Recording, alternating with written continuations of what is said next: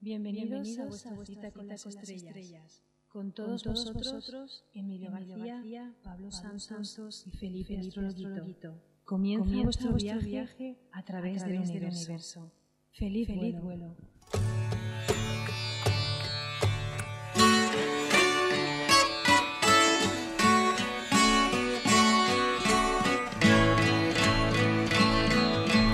Words are flowing out like endless rain a cup. They slither wildly as they slip away across the universe. Pools of sorrow, waves of joy are drifting through my opened mind, possessing and caressing me.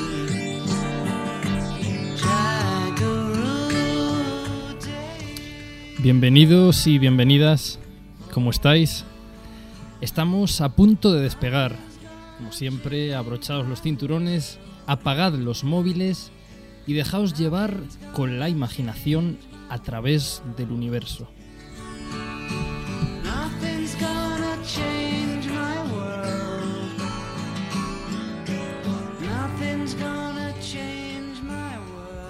Os habló Pablo Santos. Yo soy Emilio García y por aquí está Felipe Astrologuito. Hola, buenas tardes. Quiero, que- quiero mi sección. Sí, quiero mi sección, sí, Emilio. Felipe, sí. A los controles de nuestra nave interestelar particular, como siempre, Ana Tamayo. Que primero nos llevará por el mundo de las noticias astronómicas. Son nuestras astronoticias.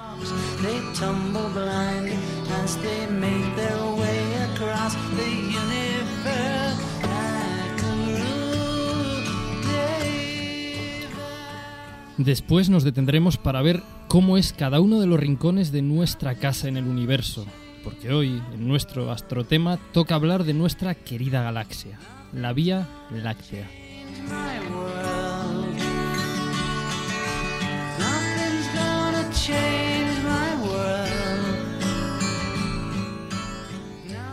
Y no nos iremos muy lejos en nuestra astrovida de hoy, porque daremos un repaso histórico a la fascinante historia de cómo se descubrió precisamente nuestra Vía Láctea.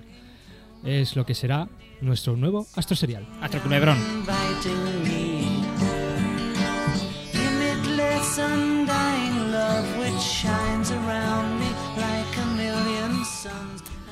Y ya descendiendo nuestra nave estelar, echaremos un vistazo a nuestras astrocitas de la semana. Es nuestra agenda astronómica particular.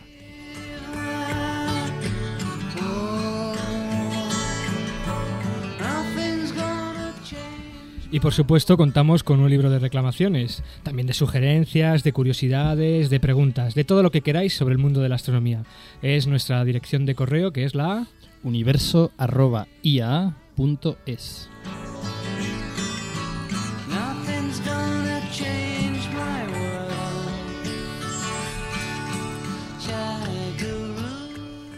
Bueno, y comenzamos ya porque... Astrologuito. Calla, ¿Qué es calla. eso? ¿Qué has Calla, traído, calla. astrologuito? Esto es, esto es la imagen de San Pancracio del Tarot, patrón de todos los astrologuitos. Me está protegiendo. A mí, a mí y al programa. ¿Protegiendo de qué? Pero, hombre, yo Pero- tengo pero- mala leche, pero tampoco soy violento. pero desgraciado, no, no sabéis qué programa es hoy. Hoy, pues es el, el número 13. ¿Y? Shh, calla, calla, Emilio, calla, Pablo. Ese es el número terrible, el número maldito.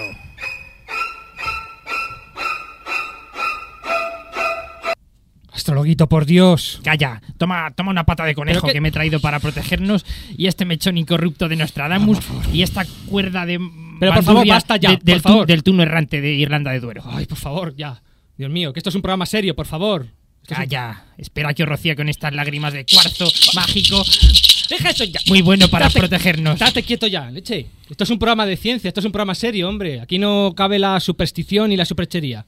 El 13 es un número como otro cualquiera, así traído- que ya basta. He traído también el silbato mágico Mira, que no estamos en carnaval. para que no se nos amalgamen los espíritus al número 13. Te he dicho que esto es un programa serio, no un programa de supersticiones, por favor. Bueno, luego no digáis que no os lo advertí.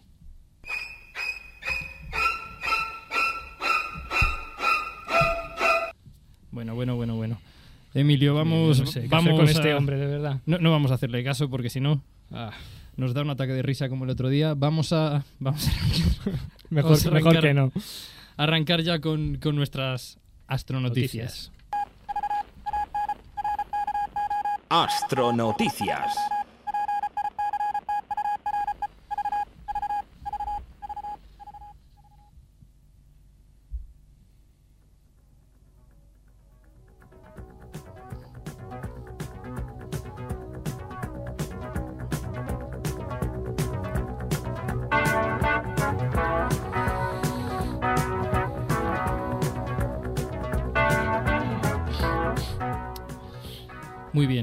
Antes de empezar con nuestras astronoticias, recordar a nuestros oyentes y a nuestras oyentes que tenemos un concurso en marcha. Si sabéis quién es el grupo y cómo se llama esta canción que suena de fondo de nuestras astronoticias, podéis mandar un mensaje a nuestra dirección de correo que es Emilio. universo.iaa.es. Eso es, sí, si la respuesta es correcta, os mandaremos un impresionante regalo astronómico.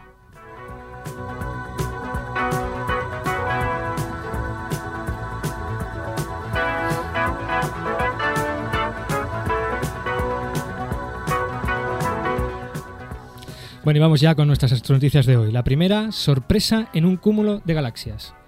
De hecho, una parte de esta noticia apareció en el diario El Mundo del pasado sábado 4 de marzo, y quizás merece la pena comentarla aún más tranquilamente. Para empezar, en el periódico hablaba de un quinteto de galaxias y lo bautizaba como el quinteto de Esteban. Esteban, sí, es el, el primo mío este que vive en Canopus. Sí, es, pero- es- es eh, hermano del que vive en Sí, Alfa Centauro. Pues el, el único quinteto que tendrá Esteban será el de un grupo de música vuestra, porque vamos, es realmente el quinteto de Estefan. Y quizás la noticia, en nuestra opinión, como ocurre muchas veces con las noticias científicas, tiene un tono que puede quizás llevar a engaño, ya que habla de colisiones, de colisiones de galaxias. Y hay que especificar que el sentido colisión de galaxias no es el mismo que el de una colisión entre coches o una colisión como la que podamos estar acostumbrados. Eso es, Emilio. En, este caso, esta colisión se ha producido a una escala de tiempo muchísimo más, más larga.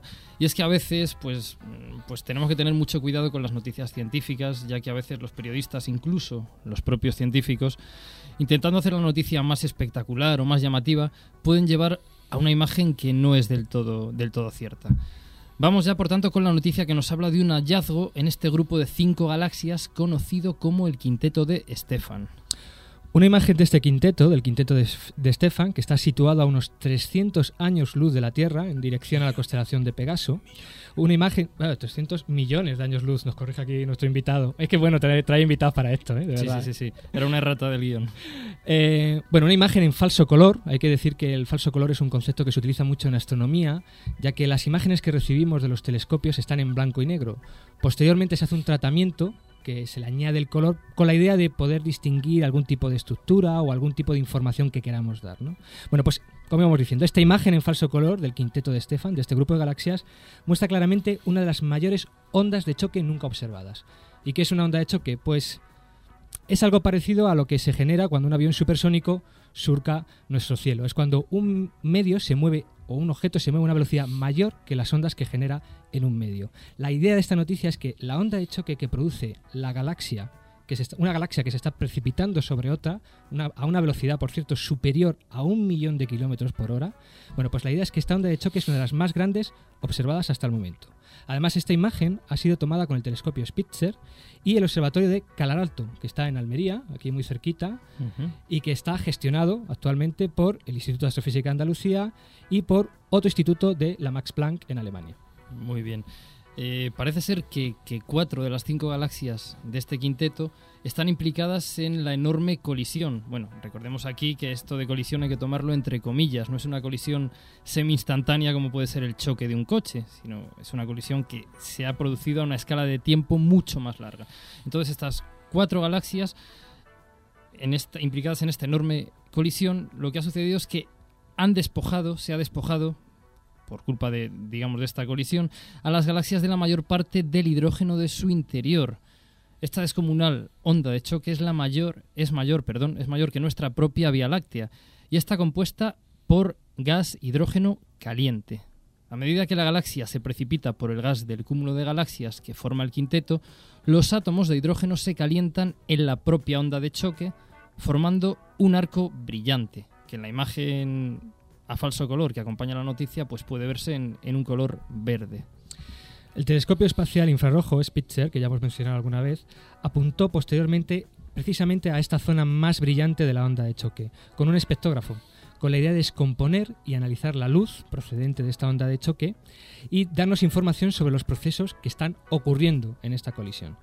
Los resultados de esta observación muestran lo que se llama una firma infrarroja, es decir, un- una emisión en el infrarrojo muy marcada, que indica precisamente una increíble turbulencia gaseosa formada por moléculas de hidrógeno.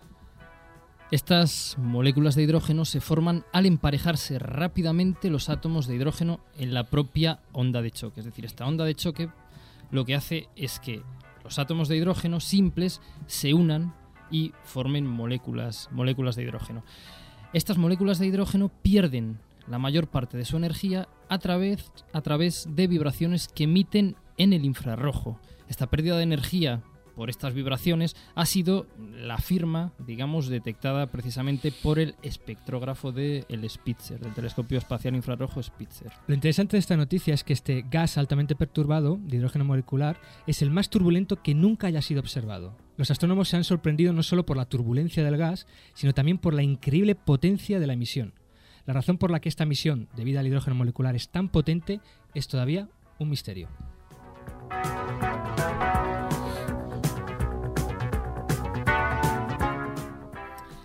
Aunque la siguiente noticia es algo antigua, es lo suficientemente importante para que la comentemos en el programa de hoy. Descubiertos dos nuevos satélites de Plutón. Investigadores de la Universidad Johns Hopkins de Estados Unidos han descubierto dos nuevos satélites que orbitan alrededor de Plutón. Al planeta se le conocía ya una luna, Caronte, avistada por primera vez hace 20 años, y a la que ahora se le han sumado estos dos nuevos compañeros. Algunos científicos sospecharon que el planeta podría tener otras lunas más pequeñas, pero la gran distancia que lo separa de la Tierra pues hace o hacía muy complicada su detección hasta, hasta ahora. Según publicaba hace ya dos semanas una prestigiosa revista científica, los investigadores han identificado dos de esas lunas, vistas por primera vez en imágenes tomadas con el telescopio espacial Hubble. En comparación con Caronte, el satélite que conocíamos de Plutón, que tiene un tamaño aproximadamente la mitad de este, las dos nuevas lunas, llamadas provisionalmente P1 y P2, como que no se han partido el cráneo en ponerle el nombre de momento, ¿eh? Bueno, nombre provisional. Pero ya- eso es provisional. es ya- provisional, ya- sí, yo sí. creo que en un futuro les pondrán Emilio y Pablo o algo parecido. Alguna, alguna cosa, sí, sí. Bueno, pues estas dos satélites son muy pequeños. Es difícil estimar su tamaño exacto, ya que calcularlo a partir de su luminosidad eh, en las imágenes requiere conocer cuál es su albedo. Albedo que profesor Pablo Santos nos va a explicar ahora mismo. Gracias, gracias, Emil. No, bueno, nos paramos aquí un momentito para explicar, dar dos pinceladas del concepto de albedo. El concepto de albedo de alguna manera nos dice la capacidad de reflejar luz que tiene un objeto. Mm, y de ahí podemos sacar también podemos estimar el tamaño que tiene ese objeto. Imaginémonos, por ejemplo, pues yo que sé, dos balones de fútbol iguales, uno forrado con, papel de aluminio y otro pues que lo pintamos con carbón. Lógicamente, si ponemos estos dos objetos que son del mismo tamaño a la misma distancia de nosotros y los iluminamos, no van a tener el mismo brillo. Por lo tanto, para saber realmente el tamaño de un objeto, uno tiene que saber cuál es la capacidad de reflejar luz que tiene que tiene la superficie de esos objetos. Como para estas lunas nuevas descubiertas de Plutón no lo sabemos aún, pues los tamaños que se han dado son estimativos solamente. Qué bien te explicas, Pablo. De Es que, que- Me, me pone los pelos como, Como escarpias. como escarpia, exactamente. Bueno, pues siguiendo las medidas del albedo, se ha estimado que el tamaño de estos dos objetos puede estar comprendido entre los 48 y 165 kilómetros de diámetro, en comparación con el diámetro de Caronte, que es de unos 1.200 kilómetros. Se estima también que uno de los satélites tarda en completar una órbita alrededor de Plutón aproximadamente 38 días y el otro 21 días. Los científicos creen que Caronte se formó pues como, como nuestra propia Luna, a partir de desechos del propio Plutón creados cuando otro objeto golpeó contra el planeta en formación.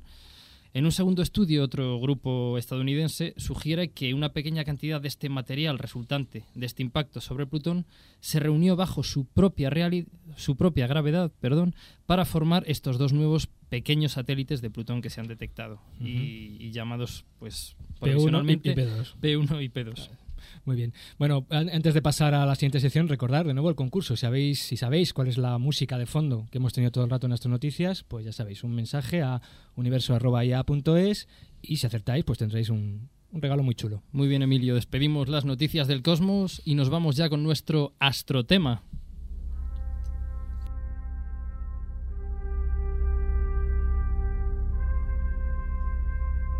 Astrotema.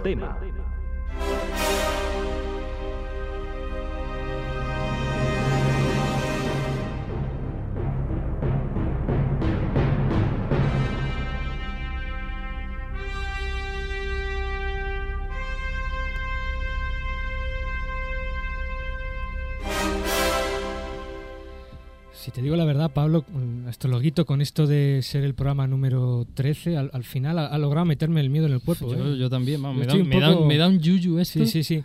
de seguir Así con el programa, va, bueno, a, a ver cómo sale todo. No sé, entre esto y que en el programa pasado surcamos los confines del universo en busca de explosiones de rayos gamma, Las pues más energéticas, las ¿no? más energéticas, pues hoy hemos preferido cer- quedarnos mucho más cerquita. Hoy nos vamos a mover, vamos, que nos vamos a quedar en casa. Pues sí, pues sí, porque el astrotema de hoy va dedicado a nuestro hogar en el universo, a nuestra querida galaxia, a la Vía Láctea.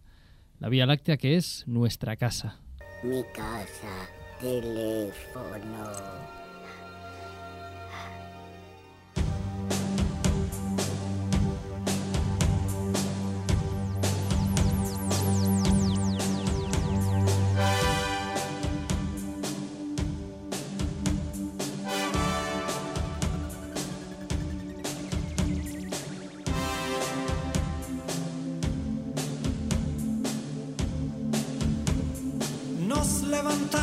Antes del alba, listos para transbordar dentro de un satélite artificial. Que nos conduce deprisa a las puertas de Sirio, donde un equipo experimental se preparaba al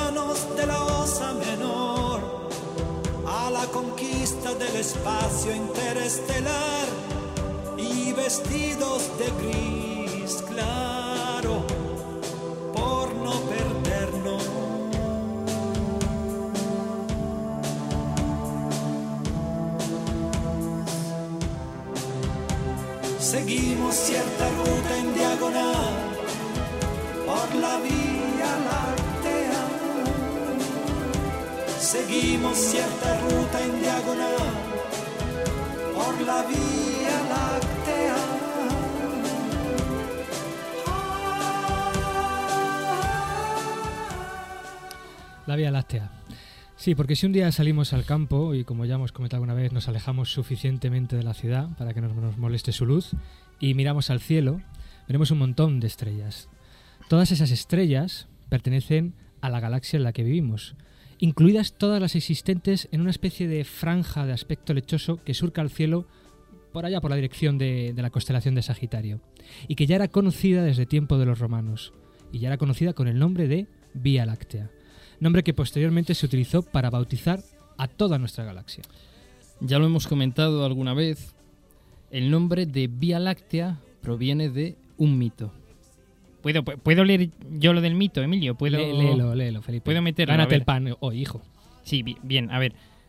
Meter el mito, dos puntos. Esto por favor.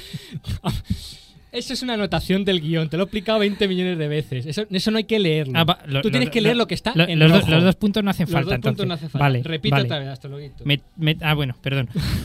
Eh, bueno, cu- cuenta el mito que, que Hércules o Heracles, que era, que era hijo de Zeus con una mortal, fue llevado por Hermes, Hermes era el mensajero de los dioses, para que mamara de los pechos de Hera y así convertirse en inmortal. Cuando Hera se dio cuenta de que Hércules estaba mamando de su pecho, apartó el pecho y la leche derramada se escapó del pecho de Hera y dio lugar a la Vía Láctea, que también, también se conoce como, como Camino de Santiago. ¿Por qué como Camino de Santiago? Bueno, cuando los peregrinos iban buscando Santiago, iban hacia, hacia el oeste, es decir, hacia el occidente. Pero cuando se ponía el sol, pues lo que hacían era guiarse por la Vía Láctea, que también indicaba la dirección, la dirección este-oeste. Y los peregrinos pues seguían este camino. Y por eso también se llama pues, pues camino, camino de Santiago. Eh, Es que no hay programa en que no me sorprendas, ¿eh? De alguna manera, ¿eh? O sea, es, es una mezcla rara entre, entre no, no sé qué cosas de verdad, pero La verdad que me, me- me tienes... Estoy, estoy empezando a estar orgulloso de ti, de verdad, He ¿eh? leído bien. Esto, esto lo, miré. leído muy lo, bien. Lo miré en inter- internet también. Sí. el sí, Google sí. está haciendo maravillas en bueno. ti, ¿eh? Y mi novia Gemini, que también me Bueno, está, me- está, animando Ya, mucho. vale, y- vale, vale, vale. Bueno, en cualquier caso, este caminito de Santiago ha sido siempre objeto de curiosidad y de interés. Uno de los primeros que lo observaron fue un tal Galileo Galilei. ¿Sabes de qué se compone la Vía Láctea? No. Yo sí. Enhorabuena, señor Galilei. Sus 500 escudos más al año están asegurados. Pues claro, los 500 escudos. Bueno, pues mm, realmente no, Emilio. Nosotros no sabemos, ni, ni tú ni yo, ni Astrologuito, por supuesto, no sabemos de qué está hecha, de qué está hecha nuestra galaxia, la Vía Láctea. Pero estamos seguros que nuestro invitado de hoy nos va a contar de qué está hecha y muchas más cosas, muchas más cosas curiosas acerca de nuestra querida galaxia. Efectivamente, nuestro invitado hoy es Antonio Delgado, que trabaja en el Instituto de Astrofísica Andalucía. Antonio estudió la carrera de físicas aquí entre en Granada y a caballo también con, con Sevilla. ¿no? Eh, trabajó como profesor ayudante en la Universidad de Granada y también realizó su tesis doctoral en esta universidad. Y el contrato, eh, bueno, más tarde, no, perdona, tú realizaste la tesis doctoral en el Max Planck, que tonterías digo yo. Eh, un instituto, por cierto, que hemos comentado alguna vez, uno de los institutos más, uno de los centros de investigación más importantes, si no el que más, en, en Alemania y, por supuesto, los más importantes a nivel europeo. Tuviste Y- un- y- incluso mundial. Incluso mundial, Incluso es. mundial. Bueno, incluso, vamos, de toda la galaxia. ¿eh? Después trabajaste con un contrato allí en la Max Planck y luego, posteriormente, tuviste una beca postdoctoral, que son, bueno, para el que no está en el mundillo, son las becas que, una vez realizada la tesis doctoral, se dan a los doctorandos en el Instituto de Astrofísica de Andalucía. Y actualmente, bueno, como ya hemos comentado, científico titular del instituto desde el año 1986 hasta hoy. Entre, entre las aficiones de Antonio destacan hacer y oír música, leer el periódico, montar en bicicleta y pensar. A mí esto de pensar me ha, Joder, me, ha- soy- me ha- me ha- me ha- me ha hecho pensar. Me ha recordado una frase que no sé exactamente de quién es, que dice algo así como todo el mundo sabe pensar, pero muchos se ahorran el esfuerzo. Astrologuito, esto, esto va por ti. Ay, qué maravilla, verdad. Bueno, eh, eso de hacer música nos ha dejado intrigados. ¿Tocar muchos instrumentos o...? Bueno, Bueno, sí tengo- primero, primero, perdón por la interrupción. Buenas tardes, Antonio. Buenas tardes, Hay Antonio. que, ser- hay que ser educados, hay que ser educados. Muy buenas tardes y gracias por invitarme al programa. Y bueno, lo de hacer música, sí, me gusta tocar instrumentos musicales y aprender. Y aprendí unos cuantos, piano y violonchelo y estas cosas. Entonces pues lo hago pero como aficionado, nada de nada que se pueda llevar a ninguna sala de concierto, desde luego. Es, es curioso, pero hay un nutrido grupo de astrónomos que, que, que también tienen, digamos, su faceta, su parte de músicos, ¿no?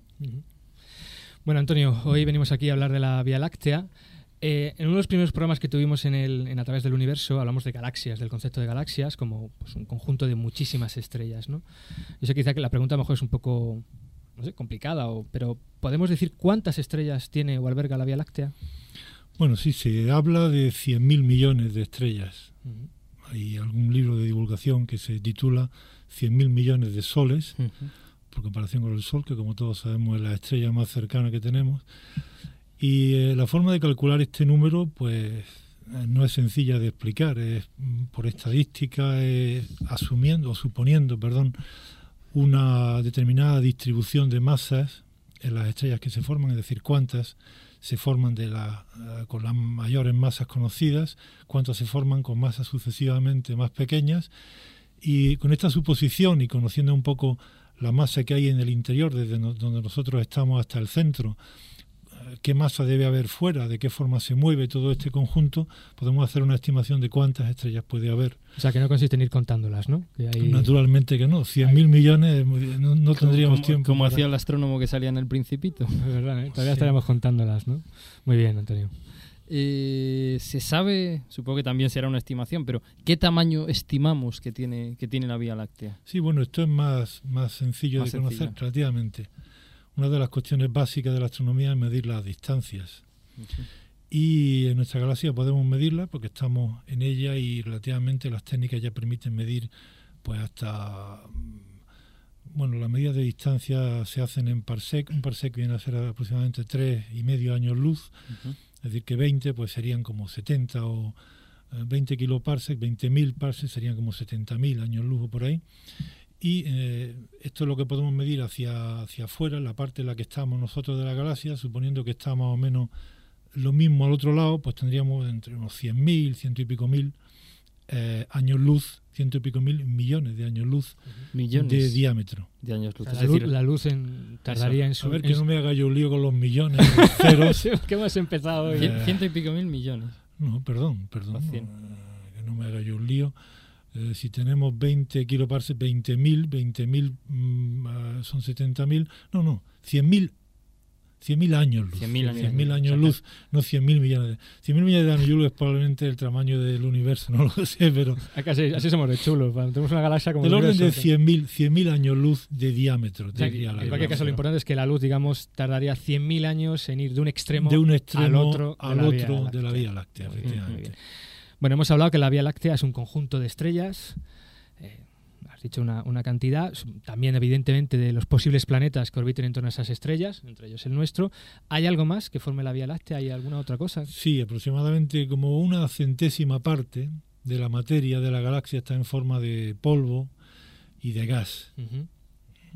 Este polvo y este gas se ven esta materia en forma de polvo y de nubes de gas están continuamente realimentadas por lo que las estrellas expulsan de sí mismas y de ellas, de esas nubes, se vuelven a formar estrellas que vuelven de nuevo a expulsar la materia, de forma que es una materia que está realimentada Es como un ciclo, digamos. ¿no? y está en interacción con materia que procede también del exterior de la galaxia, pero en fin, viene a ser una cantidad de este orden, ¿no? De- Por- supongo que por este... supuesto de una densidad infinitamente inferior a lo que puede haber en una estrella, es decir, que Ajá. Cubre toda la galaxia, pero es una cantidad de materia mucho menor. Supongo que este polvo también nos oculta parte, ¿no? De nuestra propia, de nuestra propia galaxia. Claro, claro, ese polvo eh, oculta todo lo que hay, digamos, al otro lado de al otro lado del centro de la galaxia. Al otro lado del centro de la galaxia, la galaxia tiene una forma de es como un disco. Imaginaos que estáis dentro de un disco y desde una parte del disco se va se ve la parte donde uno está como es natural hasta el centro del disco, cada vez se va viendo menos y al otro lado del disco no se vería absolutamente nada porque el propio disco oculta Porque esa otra parte. Quizás, bueno, es una pregunta que tenemos prevista, pero quizás el, el momento, digamos, el Sol se sitúa, digamos, en uno de estos, de los extremos de este disco. Bueno, sí, se sitúa como a unos, supongamos que es un disco que tiene como unos 50.000 años luz de radio. Ujú. Bien, entonces el Sol estaría aproximadamente a unos 30.000 años luz del centro de la galaxia, es decir, estaría dando vueltas alrededor del centro en un círculo que tiene como un disco, un O sea- radio de unos 30.000 O sea que años somos luz. una motita de polvo en, en los barrios bajos de, de la galaxia, La en la, la periferia, periferia. Claro, en- ni el Sol está en el centro de la galaxia. estamos- Ni la Tierra está en el centro del universo, ni la galaxia está en el centro del universo. Realmente no hay centro, ¿no? O sea, es como si, como si viviéramos en, Motril, más o menos, ¿no? Una cosa así. Una Una cosa así. importante. De, de dónde se mire. Ah, eh, hem- hemos hablado o has hablado de esta forma de disco, pero ¿qué, partes, qué partes podemos distinguir, aparte de, este disco, en, en una galaxia? ¿Cuáles son las partes principales de, de la Vía Láctea? Y, y bueno, supongo yo también que, que- que del resto de otras galaxias que, que podemos ver, ¿no? Sí, si habéis visto, recientemente han aparecido, creo, bueno, no sé si en los periódicos, pero desde luego en televisión, unas imágenes preciosas. No sé si esto era publicidad del, del- del telescopio espacial o qué era, pero no de pronto ha aparecido un mosaico de imágenes que nos muestran una galaxia, una de las, de las nebulosas de Messier.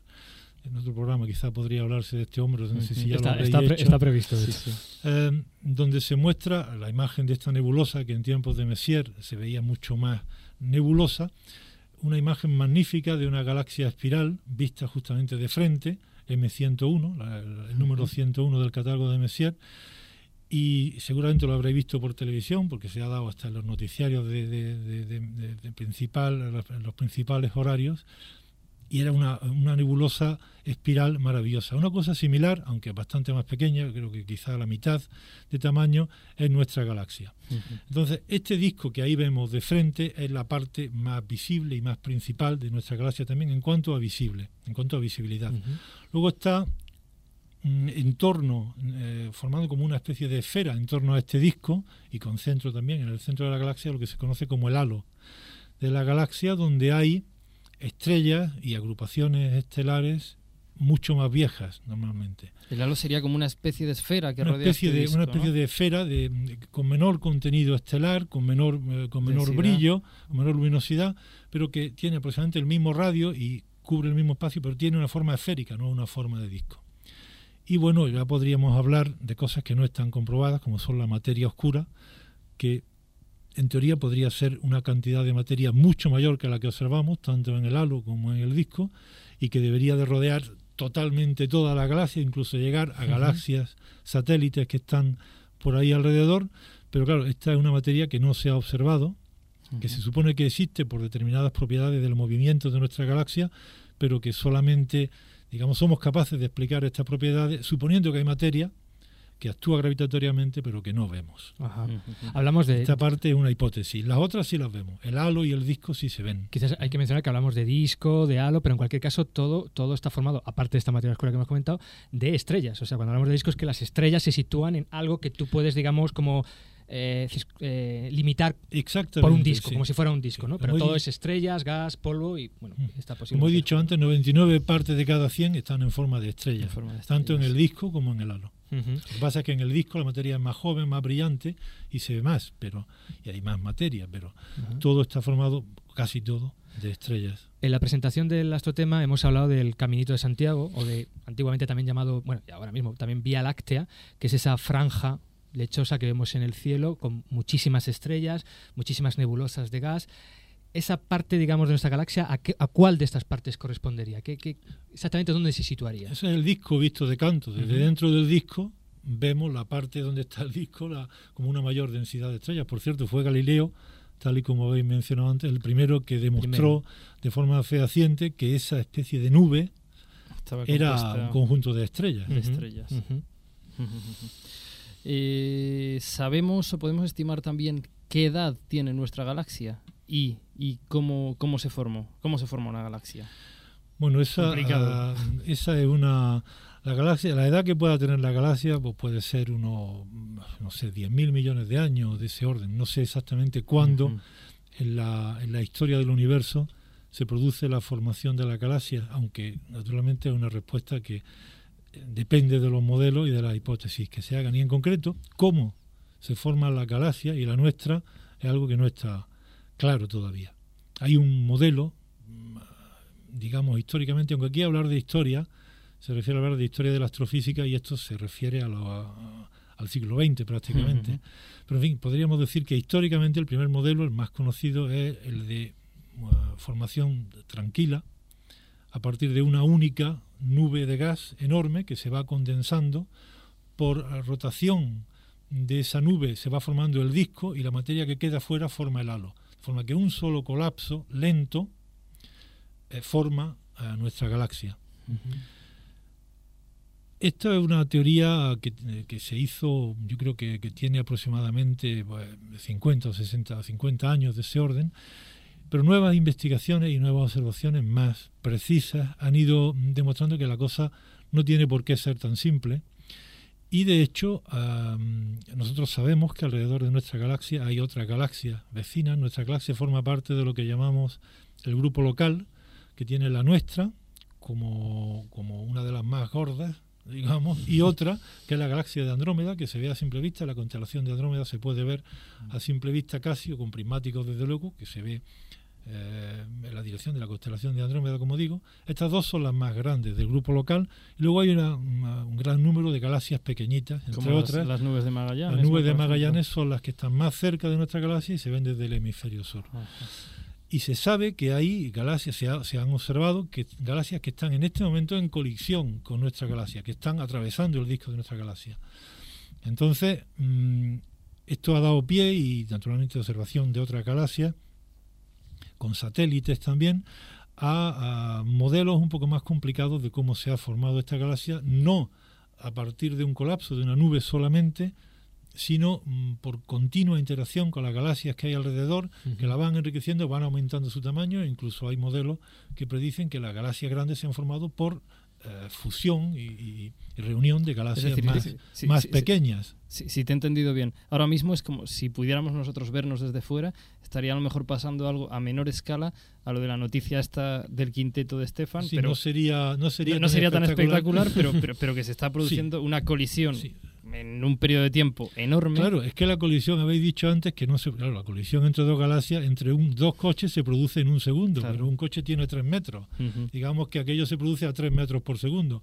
Si las galaxias colisionan a tres metros por segundo, imaginaos con el tamaño que tienen. Eso es. colisionan igual de rápido, pero tardan mucho más en colisionar porque son mucho más grandes. Pero la colisión es incluso más violenta Más que la de dos coches. Ajá, Lo que sucede es que, claro, al ser mucho más grande tarda mucho más tiempo. ajá. Pero la colisión es enormemente violenta, claro, por la tiene una fuerza de atracción gravitatoria inmensa. ¿no? Entonces, por definir, digamos, tenemos dos modelos posibles o a día de hoy de respecto a la formación de nuestra galaxia. Una, el que has dicho, el modelo tranquilo, que es una única nube de gas que se va a partir de ahí formando, colapsando y formando las estrellas, lo que hoy conocemos como nuestra galaxia. La otra sería el modelo más violento, que sería casi como que la galaxia se forma con a partir de pequeños bloques, que sean galaxias más pequeñas, que se van fusionando. Puede que haya un bloque más haya un bloque gordo, más grande. continua, continua fusión. Una especie de, caída de, de de- ten- de Tente o de Lego. ¿Te acuerdas del- Ujú. del juego este? no? Sí, sí. Eh, la pregunta es, ¿hoy en día se siguen formando estrellas continuamente o esto es un proceso que ya está, ocurre y... Sí, sí, se siguen formando estrellas naturalmente en la galaxia. Eh, vuelvo otra vez a la imagen que mencionaba anteriormente del, del Hubble Space Telescope y de M101. Eh, ese disco, que en, otro, en otra galaxia se ve eh, de canto o se ve un poquito más inclinado, que tiene como una forma espiral, en esos brazos espirales más brillantes es donde se están formando estrellas actualmente. En todas las galaxias espirales se forman estrellas hoy en día y en la nuestra también, fundamentalmente en el plano del disco. Así que sí, ciertamente O sea, es un ser que está, digamos, está en continua evolución, Está en con- continuo proceso ¿no? en de, ese de formación. está viva. Está vivo, está vivo. Eso es, eso es. Muy bien. Eh, estas estrellas de nuestra propia galaxia están quietas, están en movimiento. eh, Está todo girando alrededor del centro. alrededor del centro. Sí. ¿Y, y cuánto tarda, digamos, una estrella? Pues como nuestro Bueno, Sol. depende. pues esto- supongo que dependerá de la distancia a la que se encuentre Sí, del centro, claro, ¿no? Pero Depende de la distancia a la que se encuentra y de la materia que hay dentro y la materia que hay fuera. Todo está regido un poco por la... pongámonos en el Sol entonces, por ejemplo. ¿Cu- El ¿Cuánto Sol- tardaría en dar una vuelta completa? La cosa del va a unos 200 kilómetros por segundo. Una última medida más reciente, creo que me comentaba el otro día mi amigo Emilio Alfaro, Emilio Alfaro, que, que- vendrá por aquí en breve. Desde- han desde llegado aquí le mandamos un a- saludo. del orden de 250, 260 kilómetros por segundo la distancia del Sol. Ajá. Si multiplicamos eso, pues por. mm, había dicho antes 30.000 años luz, ¿no? Si hacemos los cálculos, ahora mismo no recuerdo el número, pero creo que era unos 200 millones de años lo que tarda el Sol en dar la vuelta a la galaxia. Ajá. Bueno, Bueno, pues Habrá no que sé. esperar un poquito. Más fuera se tarda más, más dentro se tarda menos, se, como es tar- natural. se tarda menos, ¿no? Evidentemente. Eh, bueno, quizás ya lo- mm, a lo largo de la, de la entrevista ha surgido, pero quizás por, por fijar un poco ideas. Eh, has puesto todo el rato el ejemplo de, de- de una galaxia. Imaginemos que pudiéramos salir fuera de nuestra galaxia. ¿Qué es lo que veríamos? ¿Qué forma tiene nuestra galaxia? Pues parece ser que tiene una forma como esta que mencionaba anteriormente, o como la que vemos en Andrómeda. Seguramente muchos habéis visto una fotografía de Andrómeda en una galaxia cercana, relativamente fácil de fotografiar, y se aprecia en ella claramente una estructura espiral, va acompañada de dos galaxias pequeñitas, una arriba y otra abajo, es la imagen típica de Andrómeda, pues muy parecida a esta visión en la que veríamos, la que pueden ver eh, hipotéticos personajes que puedan observar el universo y se pregunten o quieran o les atraiga lo que verán en nuestra galaxia. Es muy po- posible que sea una imagen muy parecida. Porque hay una explicación por qué esta forma espiral que se repite pues, pues bastante a menudo no entre las galaxias. Claro, la forma espiral depende- eh, es porque no, la, la galaxia no gira como un sólido rígido, no gira como una rueda de bicicleta, sino que cada, cada, a cada radio la velocidad de giro depende de la materia que hay dentro y fuera y de la viene determinada mm, a grosso modo, digamos no o grosso modo viene determinada, aunque no sea estrictamente así, por las leyes de Kepler, de forma que eh, al no ser una rotación rígida, pues aparecen aparecen formas que no son Sí, que, que- que no, que no es un disco... no es un disco rígido, sino que eh, está regido pues por cada, cada, a cada instancia por una velocidad determinada que depende, ya digo, de la materia que hay dentro y del radio. Yo, yo estoy intrigado. ¿Puedo hacer una pregunta? Puedes, puedes. Porque, Claro que sí. a, a- a ver, a ver, Antonio, ¿cómo, cómo podemos nosotros saber todas estas cosas si estamos dentro de la galaxia? ¿Cómo, cómo se puede? Si yo estoy dentro, no, no, no lo puedo saber. Es como si yo estuviera dentro de un cuadro. ¿Cómo puedo saber cómo es el cuadro? Eso es una pregunta. Perdona que te corte. Desde luego, hoy te estás ganando a pulso tu sección, ¿eh? Bueno, yo, yo es que me he empollado esta semana para ver si me den la sección Bueno, ya. desde luego estás ganando mucho. el, el astromático este tiene. No, no, sí, sí, pero. yo no tengo. Me me lo voy a pensar, ¿eh? Me lo voy a pensar. Antonio, perdona. Es una pregunta que, que solamente ha empezado a responderse de forma clara hace menos de 100 años, a principios del siglo XX.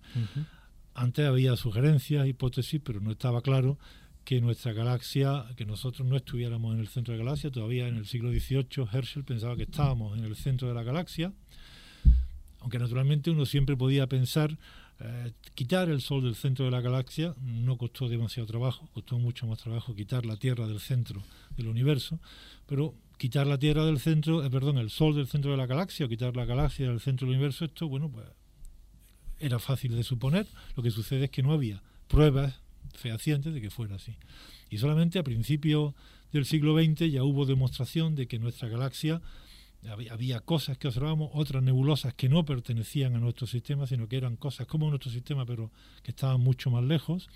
La distribución de materia que observamos en nuestro sistema, muy en particular unas agrupaciones estelares, que, que- que son estrellas que se forman cientos de miles de estrellas juntas y que están distribuidas en torno al centro de la galaxia, la distribución espacial de estos objetos, llamados cúmulos globulares, demostró que estaban distribuidos en torno a un centro que no estaba en el Sol. Esto mm, es un descubrimiento de, un astrónomo llamado Shapley, ya digo, a principios del siglo XX, el primer cuarto del, siglo XX. De modo que solamente hace muy poco tiempo se ha podido establecer claramente que fue que la, que la galaxia es solamente una galaxia más de las muchas galaxias que hay en el universo. Bueno, Emilio, me- me estoy descorazonando yo. Primero, nuestra galaxia no es más que una entre cientos de millones, quizás, o Quizá infinitas. qui- qui- qui- ¿Quién quizá infinita. Una galaxia además medianita. Nuestros- Infinitas seguramente no, porque el infinito es más... Bueno, pero vamos, es un concepto más matemático que, un número que da igual que sea mucho que infinito, porque realmente que, que físico. Pero aparte de eso, nuestro Sol es uno entre 100.000 millones y una estrella también medianita. Nuestro planeta es una cosita ahí de nada, ¿no? De O sea, que, que- yo creo que, que- que realmente Antonio nos está también dando hoy una lección de, de humildad, De humildad, cósmica, ¿no? ¿no? De- nos está situando donde realmente estamos. Me están dando ganas de irme el programa. bueno, lo que sí sé, Antonio, es que ha sido un auténtico placer hablar contigo Gracias sobre a vosotros. la Vía Láctea, Sí, que sí. hemos aprendido muchísimas cosas y que, como siempre, pues nuestra manera de agradecértelo es poner tu canción favorita, que es de un tal grupo que yo no, no he oído mucho hablar de él. Yo tampoco. no, no, la primera ser- vez yo creo que... Debe ser un grupo, un grupo nuevo, debe ser extranjero también, no sé muy bien. Un tal, lo- los Beatles o algo así. Ala, Ana, Ana, dale caña a los Beatles.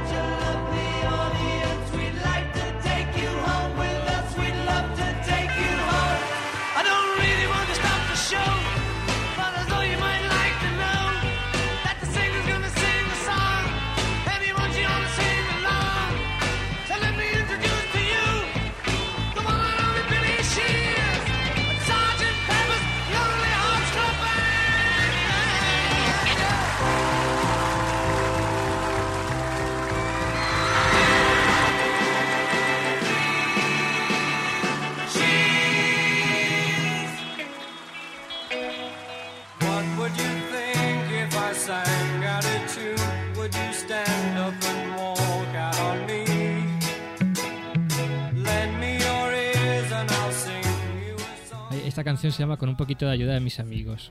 Y es que me, me pone siempre muy, muy, muy tierno. Emilio, qué, qué- qué- qué ternura. Porque es que como este ¿Te parece- programa te- se hace a base de muchos amigos, Sí, sí, pues sí, a mí la- me gustaría la que... verdad es que sí, amigos como, como Antonio Como- Delgado, que nos más. acompaña hoy, y muchísimos más. Así que yo creo que... ¿Te, te parece? Yo creo que este es parece. el momento idóneo para, para saludar pues a gente que nos ha escrito, gente que nos ha ayudado, etcétera, etcétera. A Rafael Parra, del Instituto de Astrofísica de Andalucía, a Susana Velasco Aguilar, que nos ha escrito pero no nos dice dónde es, a Cristina Rodríguez López, del IA, que nos ha descubierto hace poquito, a Ricardo Vergaz, de Valladolid, a Maite Ibáñez, de León, aunque viven en Madrid los dos, que nos recordaron pues una de las astrocitas que, que- que diremos después, a Alejandro Sánchez, de la Universidad Complutense de Madrid, y bueno, por hoy yo no, creo... yo quiero dar uno especial a Ana Rejón Ana por poner su maravillosa voz. cierto. Muy bien, pues yo creo que es el momento de pasar, porque vamos de tiempo como siempre, efectivamente pasado ya, con Astrovida. Vamos, Ana. Astrovida.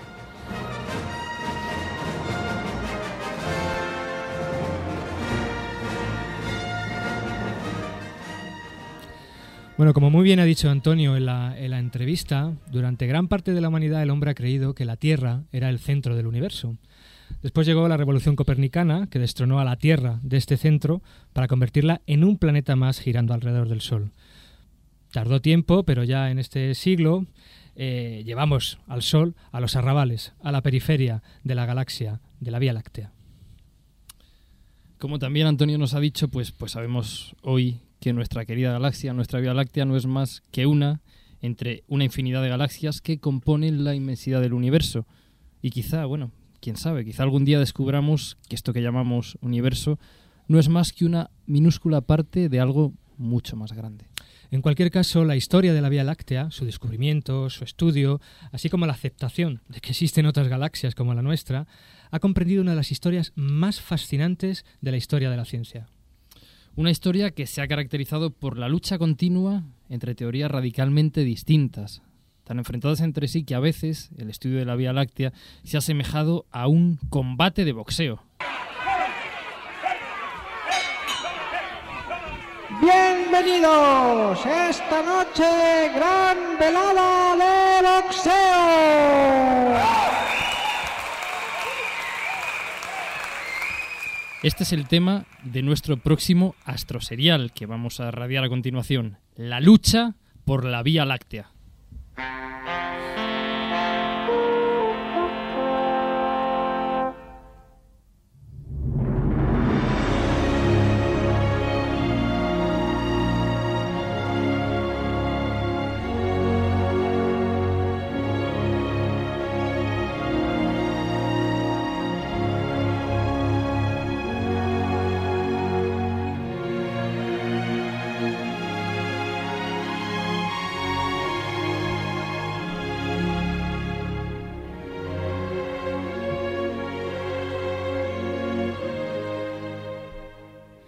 Siglo XVIII, los astrónomos pensaban que el universo era un enjambre de estrellas distribuidos al azar, salvo precisamente en una franja llamada Vía Láctea. Pero ¿por qué se veían más estrellas aquí que en otras direcciones del cielo? Uno de los primeros que intentó dar una explicación a este hecho fue Thomas Wright en el año 1750. Wright planteó que las estrellas, incluido el propio Sol, estaban distribuidas sobre una cáscara esférica, como la piel de un balón. Cuando se miraba hacia el centro de la esfera, donde Wright situaba el trono de Dios, apenas se veían estrellas. Pero cuando mirábamos tangencialmente, es decir, de lado, se veían muchísimas, y esta dirección correspondía a lo que llamamos Vía Láctea.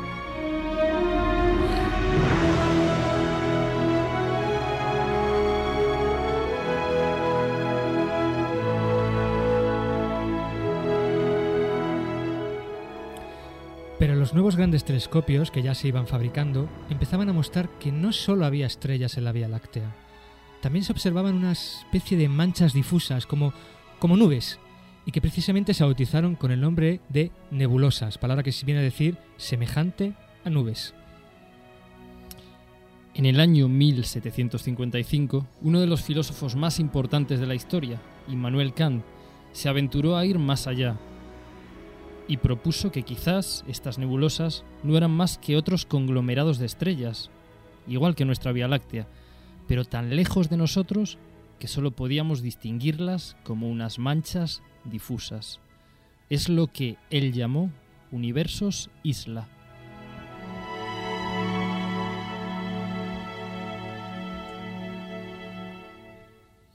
Pero las ideas de Kant encontraron un serio competidor. Se trataba de Pierre Simon de Laplace, el padre de la mecánica celeste y uno de los más grandes matemáticos de la historia.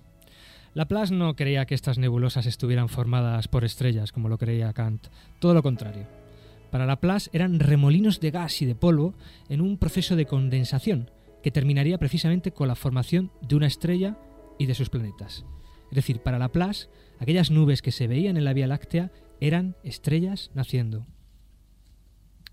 Y aquí tenemos la primera gran confrontación, la teoría de los universos isla contra la llamada hipótesis nebular, Kant contra Laplace. Primer gran combate de la noche. En una esquina del ring, la bestia alemana, el único hombre capaz de criticar la razón pura, el defensor de los universos isla, Immanuel Kant. En el otro lado del ring, físico, matemático, astrónomo, el único hombre que ha corregido a Isaac Newton, el defensor de la hipótesis nebular, Pierre Simon de Laplace.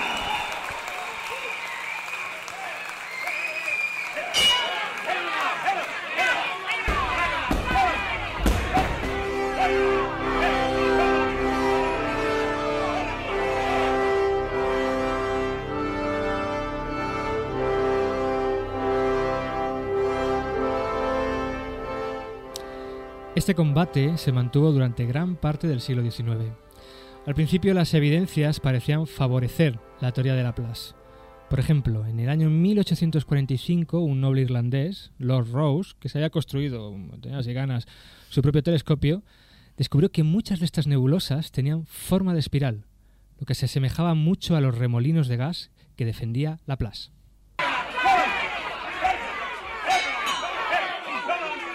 Primer asalto, vencedor por puntos, Pierre Simon de Laplace.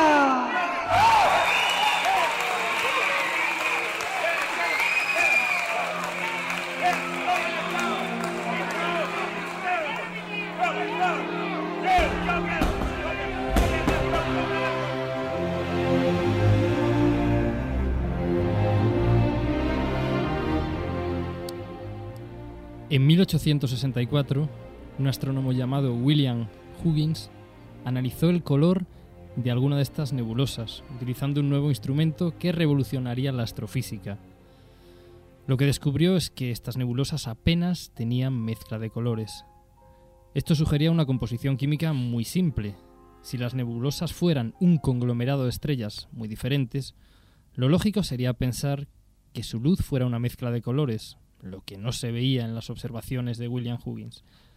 Era otro varapalo para las ideas de Kant.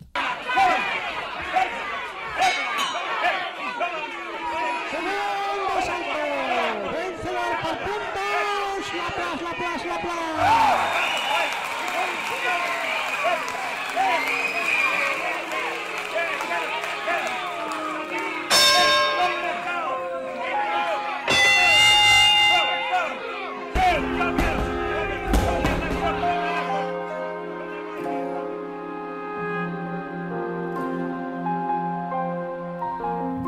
Pero ahí no queda la cosa. James Killer, otro astrónomo, demostró por medio de fotografías que había cientos de miles de nebulosas espirales. Era más fácil creer en cientos de miles de estrellas naciendo que en cientos de miles de universos isla. Tercer asalto, vencedor por puntos, el de siempre.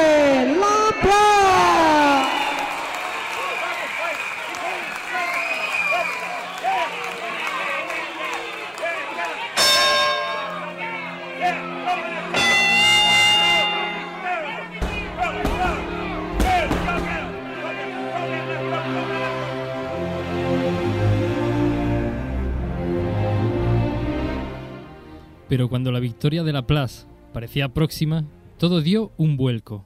En la nebulosa llamada Andrómeda, la más grande de nuestro cielo, se descubrieron estrellas, y poco a poco en muchas más nebulosas se fueron descubriendo estrellas. Kant también tenía razón.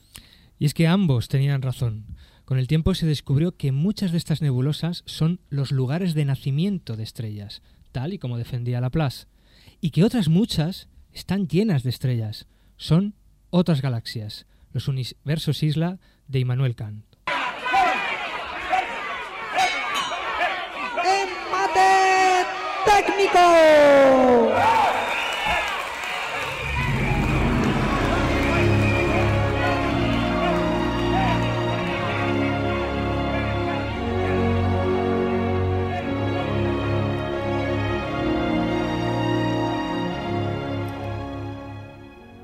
Pero como ocurre muchas veces en la ciencia, una respuesta genera, implica nuevas preguntas.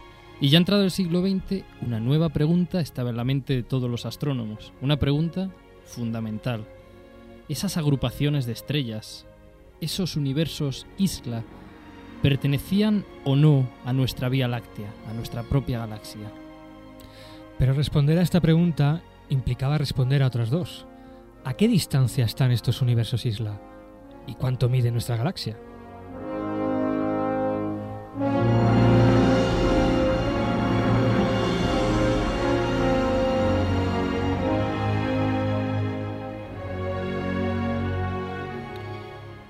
Pero estas no eran preguntas triviales, porque en aquella época no existía un método para poder medir distancias astronómicas.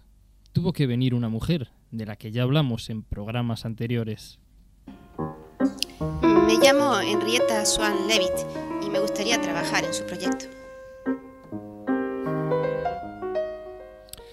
Pero de lo que aportó Henrietta y de si los universos isla pertenecían o no a nuestra galaxia, lo averiguaremos en el siguiente capítulo de nuestro astro serial. Astro Culebrón. La lucha por la Vía Láctea.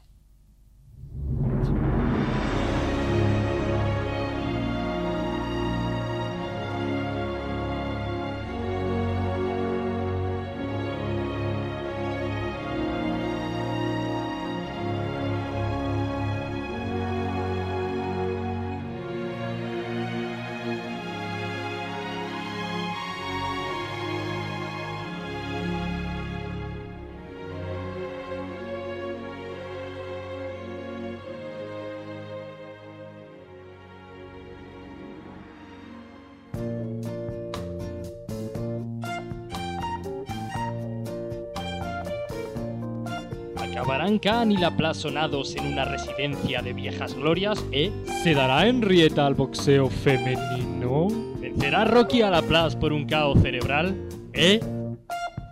Y lo más importante, ¿le importa a alguien esto, eh? Bueno, no sé si vienen las señales horarias. Pero bueno, nosotros seguimos porque hoy nos hemos pasado ya de todo. Ya, Bueno, ¿no? tre- tre- tres pueblos. Y eso que no hemos salido de la Vía Láctea. Tú imagínate cuando, cuando vayamos a... Mira, ahí está, me ahí encantan, están. ¿eh? Cómo suenan, ¿eh? Fíjate, ¿eh? Emilio, son las... Son las 7 de la tarde. Siempre habías querido decir esto, siempre, ¿verdad? Siempre, siempre. Bien, pues terminamos, como siempre, con nuestras astrocitas.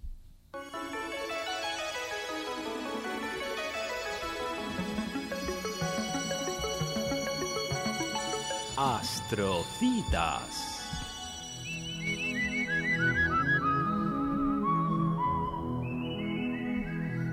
Bueno, esta semana tenemos varias, varias astrocitas interesantes, ¿no es así, Pablo? Pues sí, Emilio. Vamos a empezar con una astrocita de un viejo conocido, de un cometa del que ya hablamos a principio de año, el cometa Pogmansky, que es visible ya en el hemisferio norte. Este cometa, descubierto por el astrónomo polaco Gregor Pogmansky el 2 de enero del 2006, parece que nos ha dado una sorpresa, pues es algo más brillante de lo, de lo esperado.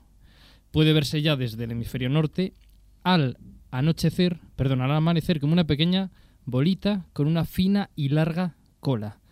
Actualmente pues se halla un poco arriba a la izquierda de Venus, si miramos hacia el este, como he dicho, al amanecer. Está muy bajo, pero irá subiendo según pasen los días moviéndose hacia la constelación del Delfín, que tiene una forma como de un rombito con, con un rabo. El cometa tiene magnitud 5,5 en teoría sería visible a simple vista, pero ya que está inmerso en la luz del crepúsculo, pues deberemos de usar unos prismáticos o un pequeño telescopio para poderlo localizar.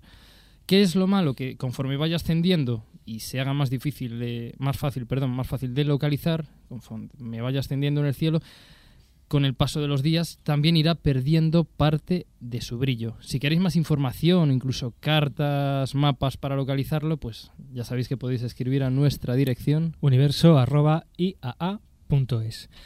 También decir ya en, en otra astrocita que ya ha salido, ya se ha editado la revista que es sobre divulgación astronómica, edita el Instituto de Astrofísica de Andalucía. Es una revista cuatrimestral que podéis solicitar gratuitamente, es decir, por la cara, que no vale nada, bien a la dirección. Yo quiero una, Emilio. ¿Tú quieres una, no? ¿Dónde es la dirección, Astrologuito? Eh, universo.iaa.es. O bien pasando, si sois de Granada, pues por la misma sede del instituto, en Camino Bajo de Huetor número 50, y solicitándola en recepción. En este número, bueno, pues hay muchísimos artículos de divulgación astronómica sobre, por ejemplo, radiogalaxias, que es un tipo especial de galaxias, sobre el aren de Pickering, que ya tratamos un programa aquí en el en, en una astrovida, sobre GRBs, que también tratamos un programa el, el programa pasado con Javier Corrosabel. Ujú. También hablaremos de también se habla, perdón, del centro de la Vía Láctea, precisamente, que hoy no hemos hablado del centro de la Vía Láctea porque tiene la suficiente personalidad como para tener su, su Su propio, propio programa. programa. También se habla de Titán y bueno, muchísimas más, más noticias. ¿Tú Y- querías comentarnos alguna noticia? Bueno, sí, una noticia también, deciros que a los ¿De Valencia? que- sí, porque como sabemos que este programa llega a todas las partes del universo. ¿Y parte pues- de Burgos? Y parte de Burgos, pues los que estéis en Valencia, que sepáis que en el, en el Hemisféric, en el Parque de las Ciencias que tenéis ahí, en la Ciudad de las Artes y las Ciencias y las Artes, pues el día 23 de marzo hay una fantástica actividad que se llama Astrocine, donde se mezcla precisamente eso, astrofísica y cine. Lo dan tres miembros del Instituto de Astrofísica de Andalucía. Uno de ellos es guapísimo, maravilloso, estupendo y luego también estoy yo. Sí, sí, sí. Así que si queréis, pues tenéis que suscribiros a una página que es la www.cac.es. Hay que suscribirse porque es con, con reserva. ¿eh? Recordar para terminar el correo del programa, de nuevo, a donde nos podéis escribir para cualquier duda que os surja de astrofísica, de astronomía, cualquier sugerencia, para decirnos lo guapos que somos, las voces tan bonitas que tenemos. La dirección es universo.ia.es. Que nos podéis escuchar, en, como siempre, en, en el- una vez emitido el programa, colgamos los programas en la dirección www.iaa.es barra radio IAA. Bien, y también gracias a nuestro colaborador Juan de Dios, pues, pues tenemos un, un blog. Eh, y bueno, lo más fácil, porque la dirección es muy larga, es que nos metamos en un buscador, en Google, por ejemplo, escribamos memoria de acceso aleatorio, pinchamos en la primera página que nos salga y ahí pinchamos el enlace que pone a través del universo. Ahí también podemos, digamos, conectarnos al podcast para que automáticamente cada vez que se emite, bueno, cada vez que se emiten o cada vez que se cuelgan en internet uno de nuestros nuevos programas, pues bajen a, nuestro ordenador y podamos escucharlos. Bueno, esto loquito, ya está. Ya está. Lo único que nos hemos pasado un poco de tiempo, pero ya hemos llegado al final de nuestro programa número 13 y no ha pasado nada, nada. Tiene que superar esas tontas supersticiones que no llevan a, ninguna parte. Pues, pues- pues es verdad, Pablo, es verdad, Emilio. em, em, cuidado, ¿Qué eso, eso- ¿Qué? eso- ¿eso qué es? ¿Eso qué es? ¿Qué? Es la, es, la, es, es- la- maldita polilla del otro día, ¿Qué? la de la espiritrompa que, del Parque de la Ciencia, que me ha seguido, que me ha seguido. no, Espera, astrologuito, cuidado, que- que- ¿qué hace? Pero, No, espérate. Emilio, que, que- que Que me no pica. Cuidado, que el que me botón va a ese, no, picar. astrologuito. que me, que me, Ay, Dios que- mío, que me va a picar, Emilio, Emilio. cuidado con eso. Emilio, Ana, Dios mío, por me- favor. Me parece. Ana creo que se va a lanzar por la ventana. Pues es que Emilio, yo no. nuestro, peor, nuestro peor número 13 eres tú, astrologuito. Pero- de verdad, y las monjitas, Dios mío, no. Ana, por favor, la, la- la frase y vámonos. Un Yo- yo a no quería, yo-. Continua a registrare, a mettere insieme i suoni per riempire il caos che hai dentro. FM 107.3, Radio Caos. Il tuo BPM. Tutto il resto è rumore bianco.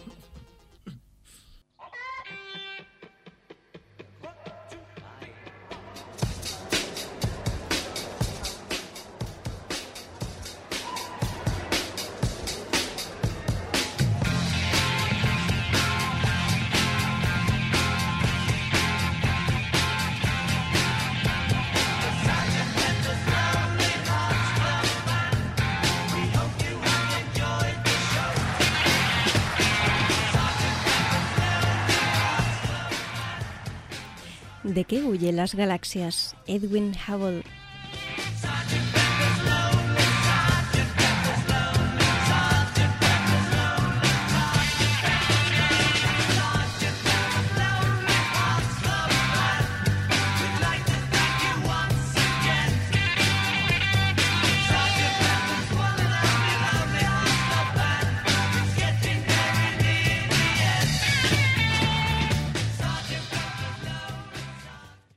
Deseamos que hayan disfrutado de su vuelo y que vuelvan a viajar con nosotros. Esto ha sido a través del universo.